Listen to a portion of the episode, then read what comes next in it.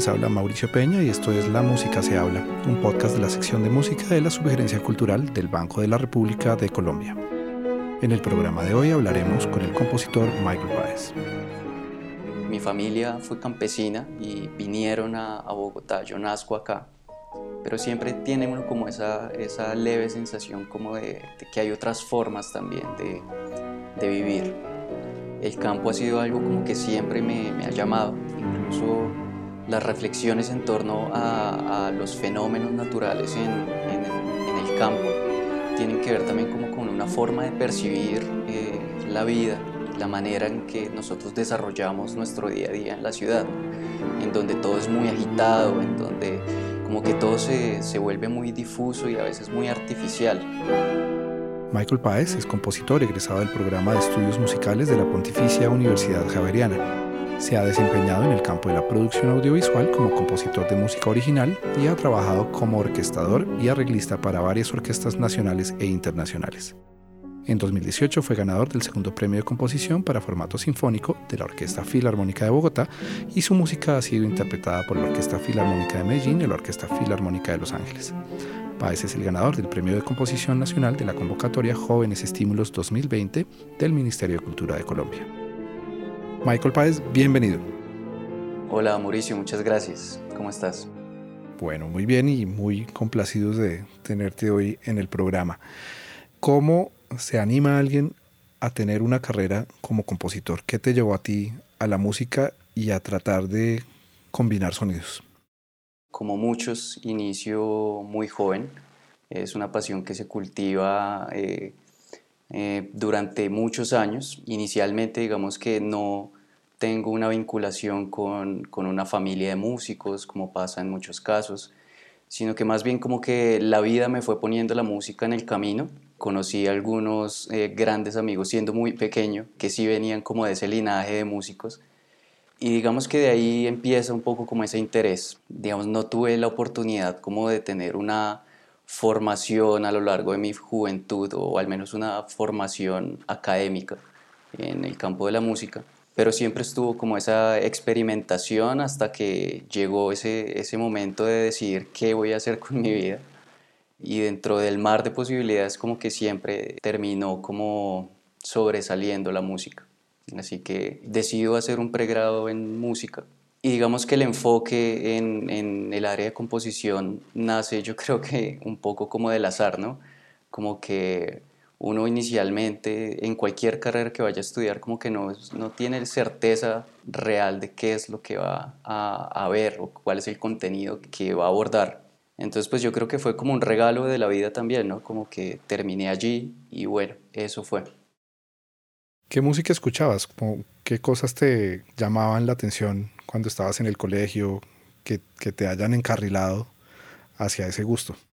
Pues siempre he sido como muy variado, ¿sabes? Como que la salsa, la música latina siempre ha estado muy presente. En mi casa se escuchaba mucha música de protesta, mucho Mercedes Sosa, Silvio Rodríguez, y, digamos que mucho como la música de, de, de cantautor en general, pero sí, digamos que tuve mi etapa rockera, la etapa glamera, la etapa de escuchar mucho reggae. Creo que atravesé un poquito por todo. ¿Y tocas algún instrumento? ¿Tuviste grupo de rock?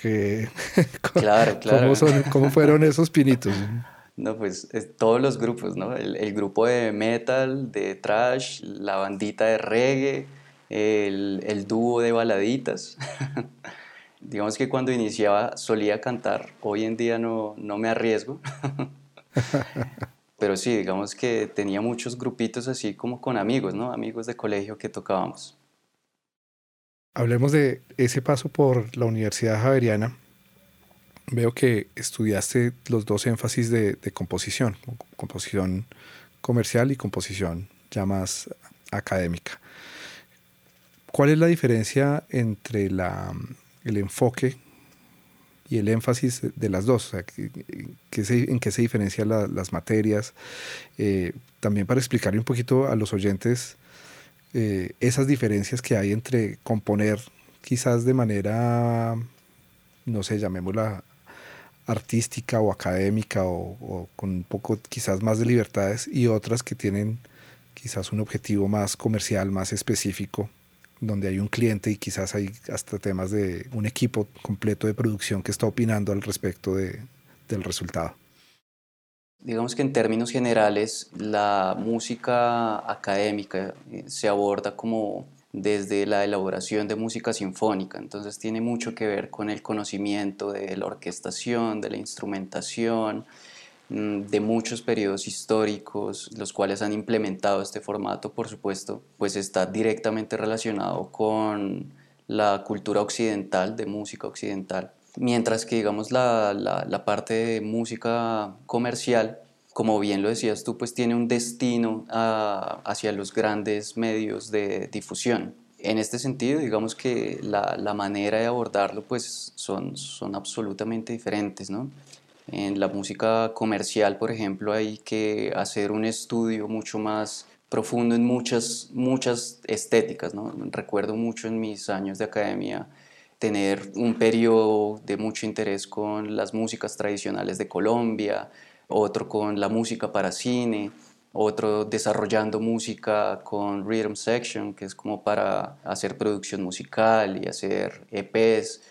Entonces digamos que es, es muy variada en ese sentido y como que cada uno de esos campos implica mm, pues casi que dedicarle su vida para lograr como abordarla con profundidad y con honestidad. Pasa lo mismo con, con la música académica. Lo único que suele ser constante es el formato, ¿no? Hay gran variedad de estéticas, pero generalmente se utilizan los instrumentos de la orquesta sinfónica. Por supuesto, hay excepciones. Cada vez hay composiciones más arriesgadas que utilizan eh, instrumentos no convencionales, que hacen performance con gran variedad de recursos y bueno, yo creo que esa es como un poco la diferenciación que se puede hacer entre estas, estos dos énfasis o estas dos formas de concebir la música. Me pregunto si cuando estás estudiando o inclusive ya hoy que estás componiendo activamente, se cruzan los dos, los dos mundos y hay, y hay como una hibridación inevitable porque yo pues me imagino que uno como ser humano es muy difícil poner una barrera, una pared de la creatividad que dice de, aquí para allá no pasa esta idea y de aquí para allá no pasa la otra. Sí, pues digamos que ese ha sido un poco mi proyecto. Yo termino como inclinándome por estudiar ambas corrientes musicales o formas de, de, hacer música debido a, a esa necesidad, ¿no? Como que encuentro en la música académica una gran riqueza en la planeación de, la escritura musical. Digamos que hay un rigor técnico pues que es muy interesante. Sin embargo, como que durante la historia de la música sinfónica como que hubo cierta desagregación con el público, ¿no? Como que las personas empezaron a, asistir cada vez menos a conciertos. Y, digamos que uno se empieza a preguntar el, el por qué y sentía yo que tenía que ver con que, no sé, no, no se estaba escribiendo para la gente y hacía falta un poco como ese pensamiento en, en, el consumidor, como que la música estuviera dirigida hacia, hacia el oyente. En ese sentido, pues mi proyecto siempre ha sido crear música con recursos sinfónicos que vinculen eh, sonoridades y herramientas de las músicas, digamos, populares o tradicionales. Hablemos entonces un poquito acerca de esas influencias o más bien de referentes que pueden estar en tu paleta de, colores y de, opciones musicales. En el mundo sinfónico, ¿qué compositor o qué escuela quizás eh, consideras que, que, te ha impactado bastante, que te ha abierto maneras de ver la música? Y lo mismo en el mundo comercial. No sé si, si tengas referentes también en ese mundo y quizás hablemos un poquito de qué es el mundo comercial, o sea, qué espacios abarca, si abarca el cine, abarca la televisión o es más comerciales para televisión o comerciales para radio, qué cosas están incluidas también en ese universo comercial y qué referentes tienes para tu, para tu trabajo. En el mundo comercial la cosa es que, que, cabe todo, ¿no? Digamos que referentes, pues como te decía, un poco nacen también de los gustos en, el mundo comercial pues está toda la música tradicional colombiana, eh, he sentido gran pasión por la música del Pacífico, la música de los llanos orientales, digamos que en mi familia ah, había mucha tradición andina, así que también, pues no sé, un gran amor a compositores como, qué sé yo, Germán Darío Pérez, que vinculan un poquito las dos. Pero ahí me parece interesante una cosa, y es eh, cuando metes dentro de la bolsa de, de música comercial, la música tradicional también, o sea, no, no necesariamente jingles ni, eh, qué sé yo, eh, publicidad necesariamente, sino música no de la tradición académica. Eso, eso también está incluido en esa bolsa de la música comercial. Sí, claro, y digamos que también pues tiene que ver como con digamos que es comercial en el sentido que hay un grupo de personas particulares que la consumen. En el caso, por ejemplo, de las músicas tradicionales, pues es cada vez más recurrente que nosotros lo escuchemos en diferentes contextos. Empezó desde Carlos Vives y los clásicos de la provincia hasta hoy en día, no sé, Herencia de Timbiquí o Chokip Town, que rescatan muchos elementos de su cultura tradicional, de sus músicas tradicionales y las empiezan como a hibridar con las nuevas músicas que consumimos. Igual es interesante porque esas músicas tradicionales también han enfrentado dificultades entrando en el mundo comercial, en el mundo de la producción. No es una transición fácil justamente porque vienen de unas tradiciones muy ligadas a unas culturas, a unos lugares, y ha sido también un proceso de entrar a la industria, ¿no? Sí, yo, yo igual siento que, que, también es un reflejo del país mismo, ¿no? Como que ya que hemos estado como tan centralizados siempre, como que han habido territorios muy olvidados, no sé, a mí me llamaba mucho la atención pensar en, en, en la música de Timbiquí, que es un lugar con tan difícil acceso. Quizá pues cada vez es más sencillo, pero hace 50 años pues probablemente que alguien de Timbiquí llegara a, a Bogotá pues era toda una odisea. Entonces, de alguna forma, como que también ese, pues esa lucha por lograr entrar a, los oídos del país, pues ha tenido que ver también como con entrar en los ojos de las personas y decir como, hey, nosotros existimos y nuestra música también existe. Entonces, también es un poquito como política y, y música. Entonces, sí, yo creo que, que al fin y al cabo la música es un reflejo de eso, ¿no? Como de nuestro estado cultural. Dentro de los proyectos que tienes actualmente o que has desarrollado recientemente, dentro de eso que hemos llamado música comercial, de pronto lo podemos también llamar música popular, ¿en qué estás trabajando? ¿Tienes un grupo? ¿Produces un grupo? ¿Trabajas con alguna disquera? ¿Tienes algún grupo de productores? ¿Cómo funciona la vida de un músico en este ámbito en Colombia? Bueno, digamos que en cuanto a, lo comercial, he tenido como un proyecto que he venido desarrollando, que es la elaboración de música para cine y digamos que para imagen en general. Ha sido muy interesante porque en la imagen y sobre todo lo que eh, directores y productores están elaborando en Colombia, pues tiene mucho que ver con lo rural, ¿no? Y generalmente como que ha servido de espacio para, para que se encuentre la música sinfónica con, qué sé yo, música de gaitas. Adicionalmente, pues digamos que estoy iniciando un, un pequeño proyecto con algunos amigos en los que buscamos eh, producir discográficamente a algunos artistas. Este proyecto se denomina La Fábrica y bueno, sigo un poquito como en, en esos dos campos, eh, en el cine y, e iniciando en el campo de la producción musical. Muy interesante. El campo del cine se ha vuelto de alguna manera el, es como un cliché, ¿no? De que ahí se juntan la música académica con la música con un propósito más amplio, obviamente emparentado con, con el lenguaje audiovisual. ¿Cómo se nutre tu trabajo académico y tu proceso creativo de ese trabajo con el cine, que es, que es de alguna manera tener un lienzo y un, y un marco muy definido, ¿no? La, la, imagen te obliga a llevar la música en alguna dirección. Es todo un reto, ¿no? Como que en un principio eh, componer simplemente música eh, pues trae muchas más libertades en cuanto a, a, a, todas las características de la música, en cuanto al tempo, al carácter, es un poquito como lo que el compositor quiere decir. Cuando se trabaja con imagen, pues por supuesto se está buscando comunicar un mensaje que ya está implícito en la obra cinematográfica o en la imagen. Y en este sentido, pues es, es un trabajo conjunto junto con el director en el cual pues se, se, está buscando comunicar algo al público. Entonces digamos que tiene ya un propósito inicial y bueno, pues son otros grandes retos como el análisis del guion, el, encontrar el momento justo en el que debe haber música. Muchas veces cuando se está empezando uno quiere poner música en todo lado y descubre que discursivamente como que no funciona.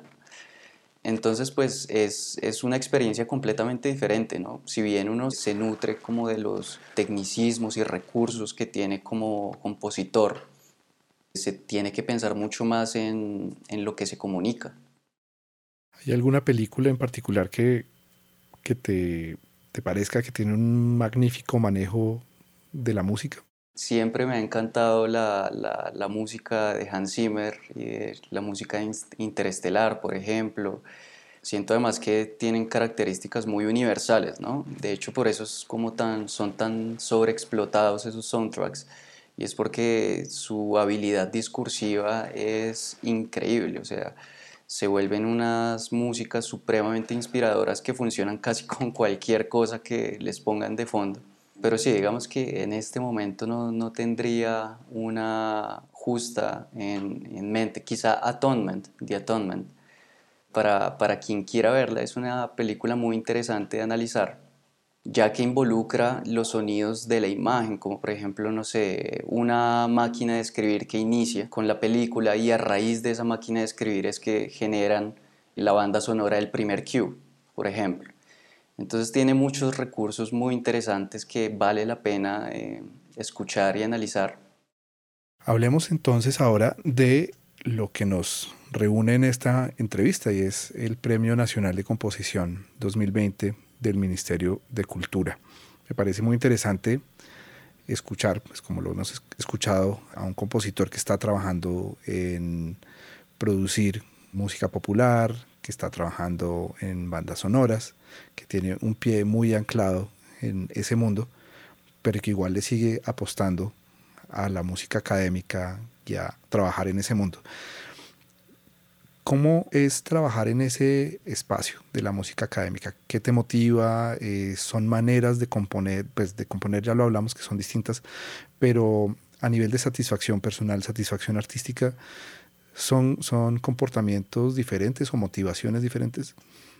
Digamos que cuando se compone para convocatorias de esta naturaleza, digamos que es cuando el compositor se enfrenta con, con ese ser creativo en el que quiere explorar un montón de cosas, en el que ya su música no está al servicio de otra cosa, sino que pues es lo que él quiere eh, expresar. Y digamos que también implica unos riesgos importantes, ¿no? El primero es el no tener un deadline, al menos no uno obligatorio.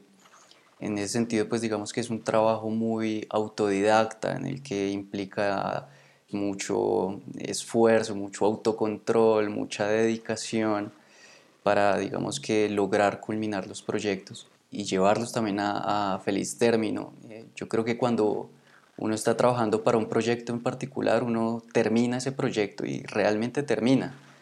Cuando uno está haciendo una obra, eh, digamos que por gusto o por un interés particular, como que el proceso jamás termina. Yo incluso hoy en día aún, aún quiero como seguir revisando cosas de la obra, tratar de que siga mejorando. Es como una pequeña hijita que, que tiene uno y que quieres ayudarla a que siga creciendo, a que se cultive.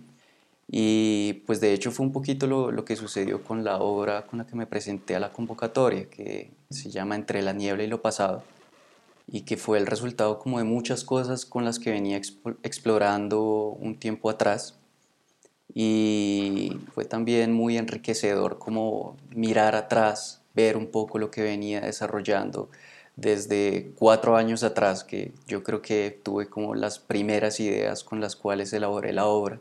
Y como te digo, digamos que hacerlas crecer, echarles un poquito de agüita y, dejarlas florecer. Hablemos entonces específicamente de esta obra. El ministerio pone un formato y la obra ¿Tú ya la tenías, ya la venías trabajando o escribiste la obra exclusivamente para presentarte al, al premio? Y, y hablemos también un poquito de la instrumentación.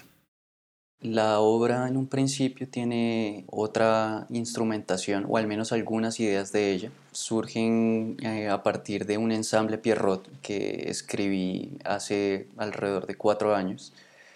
Sin embargo, digamos que la obra que se presenta al ministerio pues fue escrita con, con ese propósito. Rescata muchas cosas que venía haciendo eh, anteriormente, algunas piezas que ya había trabajado con orquesta sinfónica pero sí, digamos que el propósito grande de esta pieza fue eh, pues ser presentada al Premio Nacional de Composición.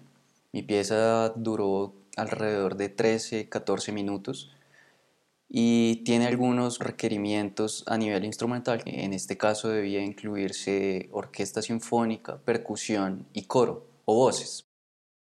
Bueno, cuéntanos un poco acerca del, del título y si hay algún tema que inspire mm, este título y si hay alguna narrativa detrás de esto. Bueno, digamos que la, la obra eh, busca como reflejar algunos fenómenos naturales que se pueden evidenciar mucho más en contextos rurales. En ese sentido, como que lo que pretendía era hablar de la periodicidad, al menos en, el aspecto técnico, y, ver cómo diferentes ciclos eh, empiezan a interactuar en diferentes tiempos. ¿no? Eh, algunos ejemplos de ello en el contexto rural son, por ejemplo, la coexistencia entre estaciones climáticas, las fases lunares, la misma día y la noche. Y digamos que es muy interesante el ver cómo esto, pese a ser como fenómenos muy repetitivos, que pueden ser observados, que pueden ser predecibles incluso, pues terminan encontrándose en, diferentes momentos. Entonces yo creo que el nombre surge un poquito de allá, como de, por un lado, hablar de, esa periodicidad del tiempo, eh, y de allá surge como lo pasado, y hacer una alusión a, ese contexto rural eh, que sería la niebla. ¿De dónde sale ese interés por lo rural? Si asumo que eres una persona de ciudad. Sí, yo, yo creo que soy una persona de ciudad como por, porque así se ha dado mi vida, pero, pero en realidad como que el campo ha sido algo como que siempre me, me ha llamado, incluso las reflexiones en torno a, a los fenómenos naturales en, en, el campo tienen que ver también como con una forma de percibir eh, la vida y, la manera en que nosotros desarrollamos nuestro día a día en la ciudad. en donde todo es muy agitado, en donde eh, perdemos como la, la sensación de, de, eso, del día, la noche. A veces estamos, son las 2 de la mañana y seguimos trabajando y luego dormimos a las 6 de la mañana y como que todo se, se vuelve muy difuso y a veces muy artificial. Entonces, pues no, yo creo que siempre ha habido como ese, ese amor y ese deseo de volver al campo. o, eh, en mi caso, conocerlo más a profundidad, ¿no? Mi familia fue campesina y vinieron a, Bogotá, yo nazco acá, pero siempre tiene uno como esa, esa leve sensación como de, que hay otras formas también de, de vivir. La obra es una metáfora o es programática? ¿Cómo, cómo podríamos describir un poquito el, el, el, sentido de cómo se ve lo rural en la obra? Yo no diría que es programática, yo pensaría que esto se puede evidenciar dado algún, como alguna referencia que hago como a la música post-minimalista, en donde hay muy escasos recursos y estos se están repitiendo de forma constante, ¿no? Entonces digamos que la obra está estructurada más desde un pensamiento horizontal en donde hay muchos fenómenos que se están repitiendo y dado el cambio de fase eh, entre ellos, como que los resultados también son, son diferentes. En ese sentido, yo creo que también esto rural se ve reflejado desde el contexto armónico que se trabaja. Yo procuro usar estéticas siempre que evocan a, a, la sencillez o que hacen un llamado a la sencillez y, digamos que mis recursos armónicos no son muy sofisticados, ¿no? Eh, buscan un poco también eso, como la, la sencillez del campo. Una de las cosas que a mí me parece fascinante de la vida de los compositores o del quehacer de los compositores es que plasman algo en una partitura y ni idea eso cuando lo tome un músico en sus manos, ¿qué va a pasar? Me pregunto si esta obra ya estuvo en manos de algún ensamble, de, de algunos músicos, y si es así, pues cuál fue la experiencia. Pues digamos que en este momento estamos en, justo en esa etapa.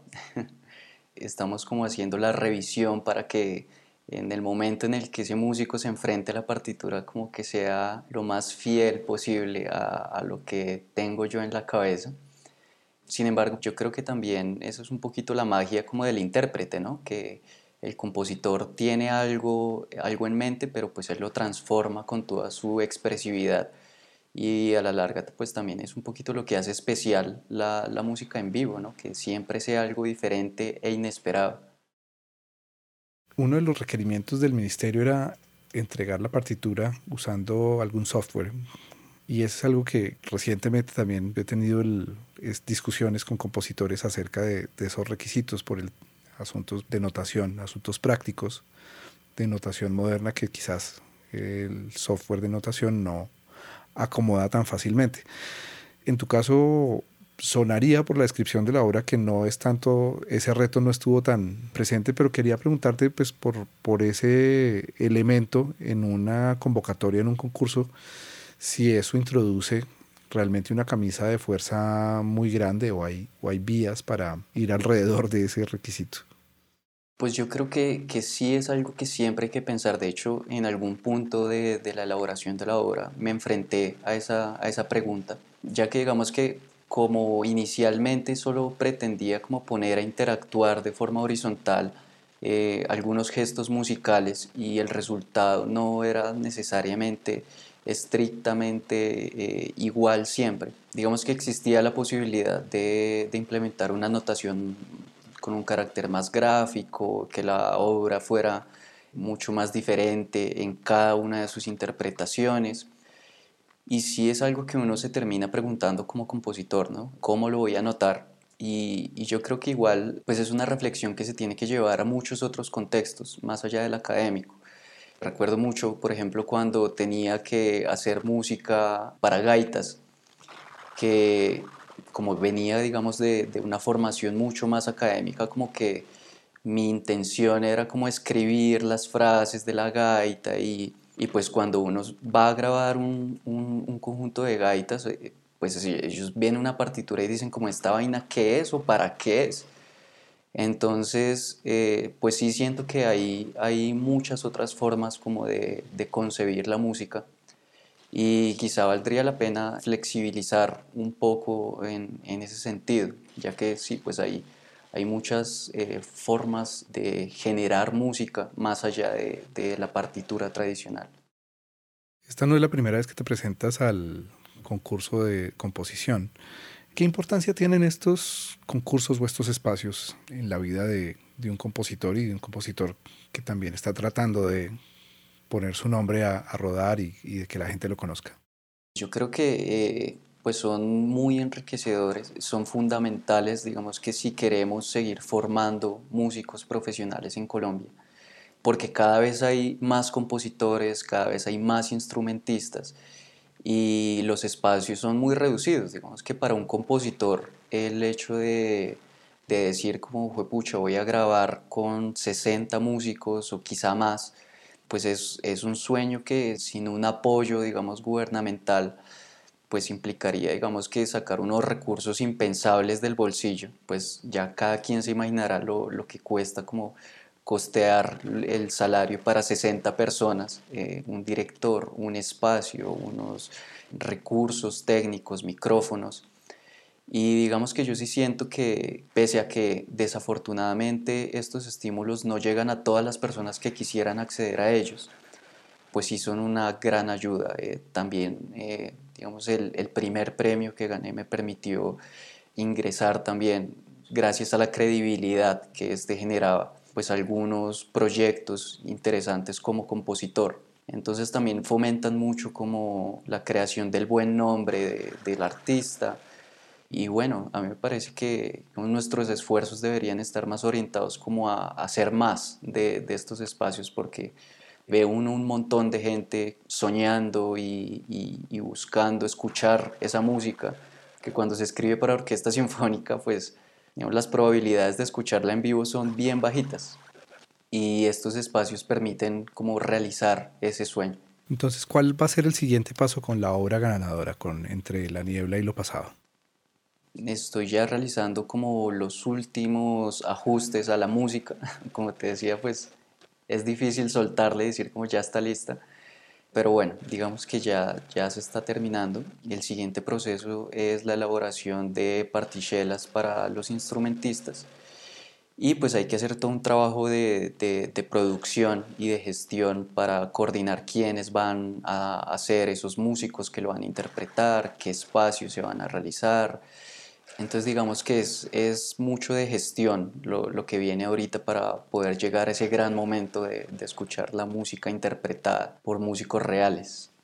Y en un momento además muy difícil, ¿no? De reunir, reunir músicos. Sí, eso, eso ha sido bien complicado.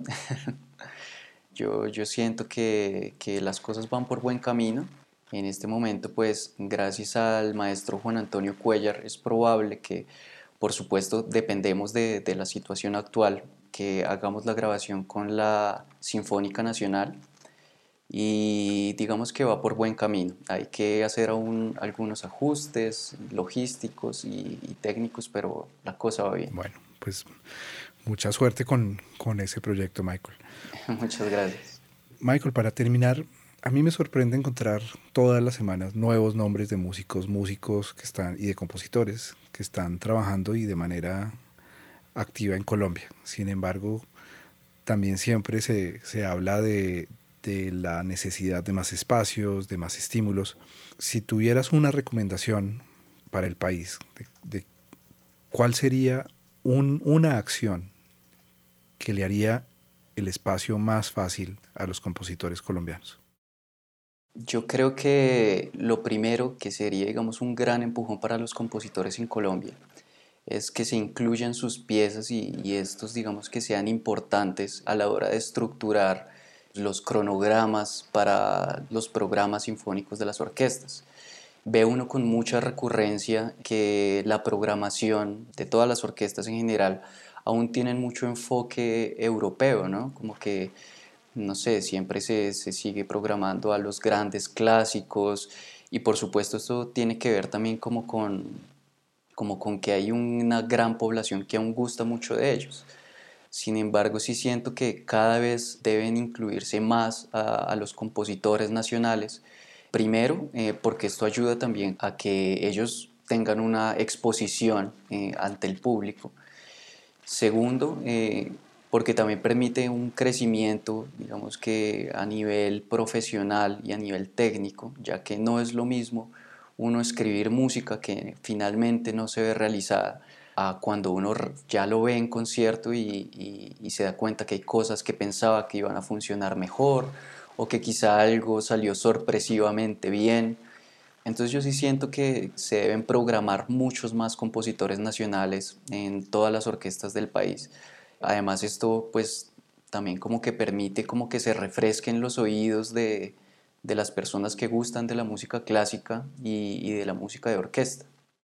También creo que eso nos separa ¿no? de, de otros espacios de la música a nivel mundial. Hace poco tenía una conversación con otros colegas del sector musical colombiano donde ahorita que todas las instituciones a nivel mundial, todos estamos en, Facebook, todos estamos en YouTube, pues lo que nos separa a los, a los auditorios, a las orquestas colombianas, no es volver a hacer una sinfonía de Beethoven, no es volver a hacer una sonata para piano de Mozart, sino justamente nuestra propia música que es única para nuestro país, única de parte de nuestros artistas.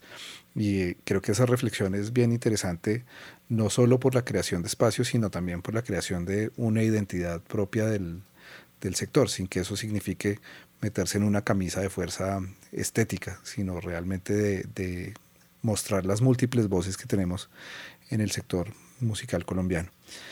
Michael, felicitaciones y pues quedamos muy, muy atentos a escuchar esta nueva obra, que entonces según entiendo el siguiente paso es dejarla en grabación y pues es, mientras se retoma la actividad musical en vivo, pues nos tocará conformarnos seguramente con escuchar la grabación. ¿Esto quedará entonces en un disco de producción propia o es una producción de la Orquesta Sinfónica Nacional o del Ministerio? Bueno, pues digamos que el ministerio buscará también como la edición de, este proyecto. Si no estoy mal, digamos que se hace una producción discográfica con un compendio de los ganadores de varios años probablemente 2021 o 2022 pues salga como una producción del Ministerio de Cultura. Bueno, pues ya quedamos todos matriculados para escuchar la nueva obra y pues estos procesos no son rápidos, requieren mucha coordinación de personas, de materiales y los que hemos estado detrás de este tipo de actividades sabemos que eso no es una actividad que se hace de la noche a la mañana. Michael, felicitaciones, un placer tenerte aquí en el podcast de La Música se habla. Les agradezco mucho por la invitación y por este espacio tan bonito y poder compartir con todos ustedes.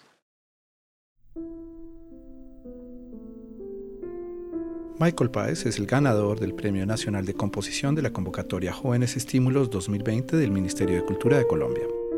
Conozca la actividad cultural del Banco de la República a nivel nacional en la página web www.banrepcultural.org. Síganos en Facebook como Sala de Conciertos Luis Ángel Arango y en Instagram, Twitter y YouTube como Banrep Cultural.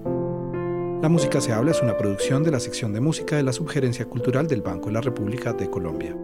La música de este podcast es parte del trío Opus 32 de la compositora colombiana Amparo Ángel, interpretado por el Swiss Piano Trio, grabación que hace parte del disco Compositores de Nuestro Tiempo, volumen 2, editado y publicado por el Banco de la República. Mi nombre es Mauricio Peña, jefe de la sección de música del Banco de la República. Hasta una próxima ocasión.